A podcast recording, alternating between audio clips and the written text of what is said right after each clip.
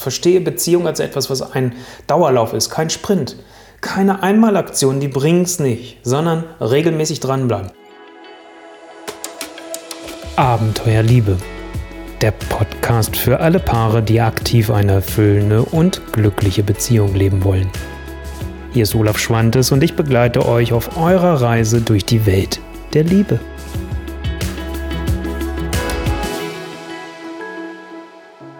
Viele denken, sie müssten einfach nur mehr miteinander in Beziehung reden und alles wird gut. Mehr Qualitätszeit oder Paarzeit miteinander verbringen, mehr Sex miteinander haben, um so die Risse zu kitten oder die Beziehung zu stärken. Doch was, wenn es gar nicht darum geht, mehr zu tun, sondern die richtigen Dinge zur richtigen Zeit in der richtigen Reihenfolge zu machen? Lass uns auf die typischen Fehler gucken, damit du diese vermeiden kannst und so auch deine Beziehung stärkst.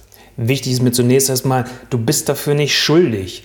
Du trägst für dein Handeln die Verantwortung, klar, aber du bist nicht schuldig dafür, dass diese Fehler geschehen, weil sie kommen oft daher, dass wir einfach auch eine gesellschaftliche Prägung haben oder Vorstellung haben an einer Gesellschaft. Du kannst dir vorstellen, dass im deutschsprachigen Bereich, also in Deutschland, Österreich und der Schweiz, die Vorstellung von einer Beziehung anders sind als vielleicht in Japan oder in China, um mal ein Beispiel zu bringen, oder auch in den afrikanischen Ländern.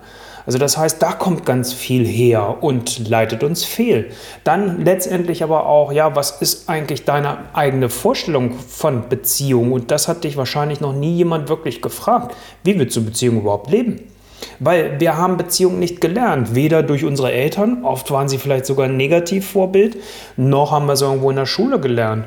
Und wenn du dann auch noch eine Beziehung hattest, die blöd gelaufen ist oder mehrere sogar, dann schleppst du das alles in deinem Negativrucksack mit. Ich gehe mal davon aus, dass du hier bist, weil du eine glückliche und tief erfüllende Beziehung leben möchtest. Was für ein Fehlverhalten entfernt dich aber jetzt von deinem Wunsch? Lass mich mal die Metapher einer Pflanze nehmen. Stell dir vor, du hast eine Pflanze und diese Pflanze braucht alle zwei Wochen Wasser. Jetzt gießt du diese Pflanze, die erste, nur einmal im Jahr. Sie vertrocknet, sie geht ein. Die gleiche Pflanze, alle zwei Wochen brauchst du Wasser, du gießt sie täglich und zwar reichhaltig, sie ersäuft, sie geht ein immer noch die gleiche Pflanze.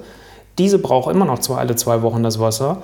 Und du gibst ihr deine Kaffeereste, die du jeden Tag über hast und denkst, hey, ich habe das mal irgendwo gelesen, das soll gut sein. Die Pflanze geht ein, weil es das Falsche für diese Pflanze ist. Es ist Gift. Also oft tun wir das Falsche, wir tun zu wenig oder wir tun zu viel.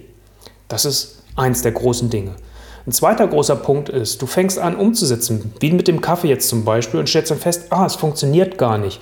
Und dann lässt du es sofort wieder, weil du dann gefrustet bist, anstatt zu sagen, okay, das mit dem Kaffee war jetzt totaler Blödsinn, was müsste ich eigentlich anstelle dessen tun?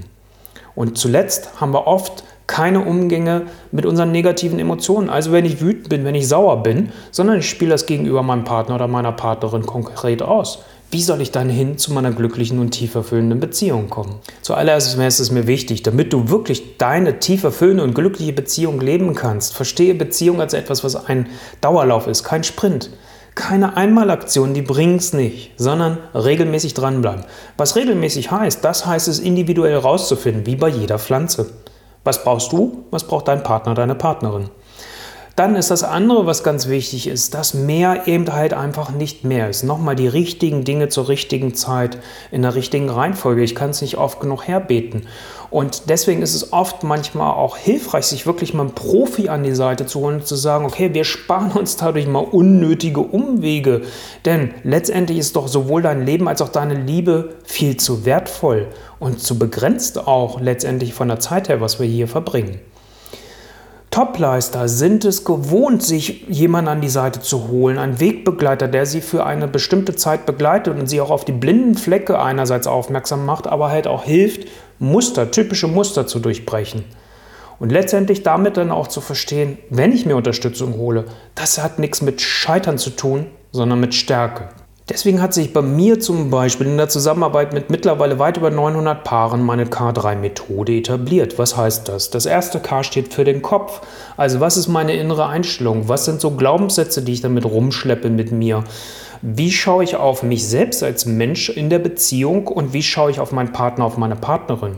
Wie denke ich vielleicht generell auch über Beziehungen? Ist das was, was für mich gar nicht so wichtig ist, aber trotzdem lebe ich da drin und habe jemanden an der Seite, dem es wichtig ist? Das ist so alles dieses ganze Thema Kopf. Körper ist für mich dann das zweite K. Und da geht es darum, was machst du eigentlich mit den negativen Emotionen? Wie gehst du damit um? Wie kannst du die für dich regulieren, dass du die nicht ungefiltert an deinen Partner, an deine Partnerin ausspielst und dich hinterher wunderst und denkst, oh, was habe ich denn da gemacht? Das wollte ich doch gar nicht. Wie kannst du aber auch eine gute Selbstverbindung zu dir kriegen, damit du deine Balance in dir erstmal überhaupt findest und damit dann auch in eurer Beziehung? Und dann können wir in das dritte K anfangen, nämlich zu gucken, wenn die anderen beiden etabliert sind, um zu sagen, okay, was ist eigentlich das Best of Communication? Also was ist das Beste aus der Kommunikation? Und dafür steht das dritte K. Und wie könnt ihr das so umsetzen in eurem Alltag? Und darum geht es. Es geht nicht um die Modelle, sondern es geht oft um die innere Haltung. Und wie kriegt ihr das in eurem Paaralltag integriert? Das ist das, was zählt. Also wieder die richtigen Dinge zur richtigen Zeit in der richtigen Reihenfolge.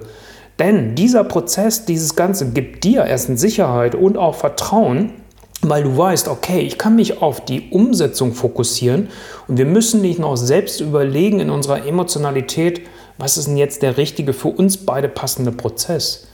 Das ist dann mein Job. Okay, der erste Schritt ist, vermeide ab sofort genau diese Fehler. Der zweite Schritt ist, lass uns gemeinsam im kostenfreien Love Call deine individuelle Liebesstrategie entwickeln, damit auch du deine tief erfüllende und glückliche Beziehung jetzt leben kannst.